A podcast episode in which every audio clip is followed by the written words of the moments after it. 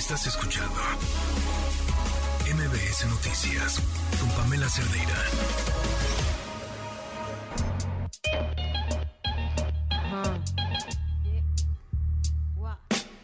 Quisiera tener cosas dulces que escribir, pero tengo que decir. Ya son las 8 con 52 minutos. Estamos de regreso y saludo con mucho gusto a la periodista Yoali Recendis. Yoali, ¿cómo estás? Buenas noches. Adrián, buenas noches. Buenas noches al auditorio.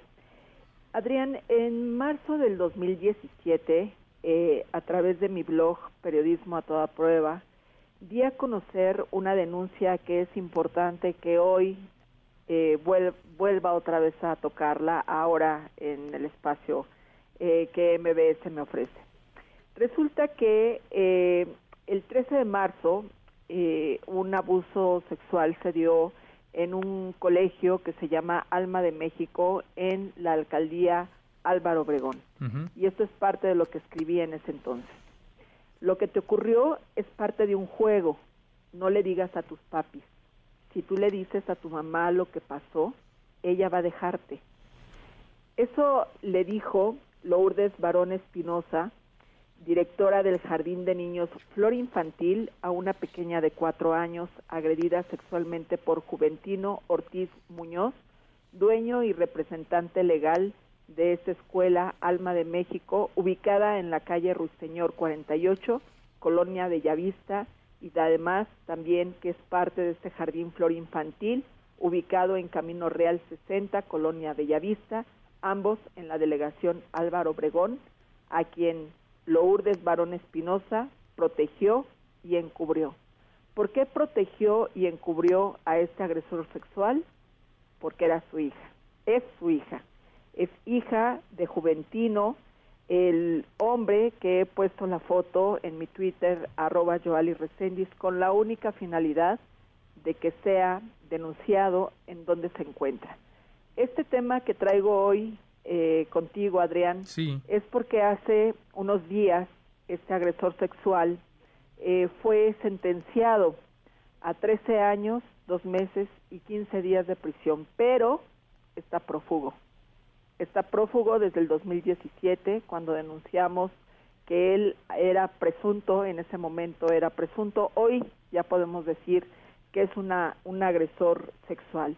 Vamos a recordar que el artículo 31 señala que la autoridad educativa tiene la obligación de informar sobre el comportamiento o los síntomas que manifieste o, o, presenten los educandos y hacerlo saber de inmediato a los padres o tutores. Pues bien, en esta ocasión, Barón Espinosa, la directora, eso no lo hizo y sin saber aquellas palabras marcaron a esta pequeña al causarle inseguridad y, por supuesto, miedo. Eh, ¿Qué es lo que pasó en este proceso? Como en todos los casos que he denunciado de abuso sexual, los padres de familia que conocían a los padres de esta menor se aislaron totalmente de ellos. Fue tal la agresión, tal la discriminación que estos papás tuvieron que sacar de esa escuela a su pequeña agredida.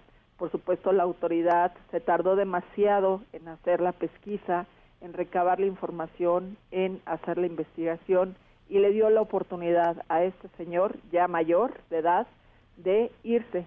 En algún punto de este proceso él fue aprendido, pero lo dejaron libre porque era mayor de edad.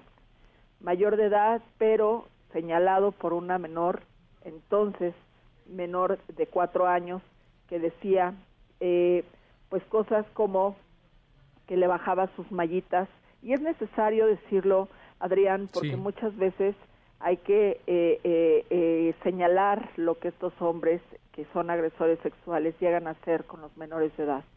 Él bajaba el calzón de la menor, le hacía cosquillas en, en su parte íntima, es decir, cuando lees la denuncia de abuso sexual, de lo que es capaz de hacer un señor que se ostenta como dueño y director en ese tiempo, era director de esa escuela, y luego pasa a manos de la hija, que al día de hoy sigue en funciones esa escuela.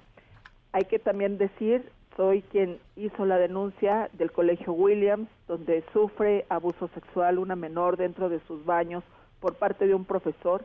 Y hay que decirle también al, al auditorio que entonces la autoridad educativa por parte de la Secretaría de Educación Pública tuvo conocimiento de esa denuncia y hace también unos meses la autoridad educativa a través de una sentencia tenía que quitarle la matrícula al Colegio Williams y tenían que cerrar esa institución. ¿Cuántas más, cuántos, cuántos niños abusados sexualmente vamos a tener por profesores y profesoras? Porque hay también mujeres que agreden sexualmente a sus alumnos y alumnas. ¿Cuántos más necesitamos los padres de familia para exigir que la Secretaría de Educación Pública realmente dé un seguimiento tanto a protocolos como también a sentencias que la autoridad en algún momento determina con base a las pruebas. Eh, yo voy a dar seguimiento a esto. La fotografía de este agresor sexual que ya es sentenciado a 13 años de prisión está en mi Twitter, arroba Yoali y la súplica es que quien sepa dónde se encuentra, que lo denuncie. Adrián. Yoali, tenemos que irnos. Este, ya le di retweet, Yoali Recendis, ahí este, a esta fotografía para que nos echen la mano. Un caso triste, duro, cruel y bueno, pues estaremos al pendiente. Yoali, te mando un fuerte abrazo y seguimos al habla. Gracias a ti, Adrián. Buenas noches. Estás escuchando MBS Noticias con Pamela Cerdeira.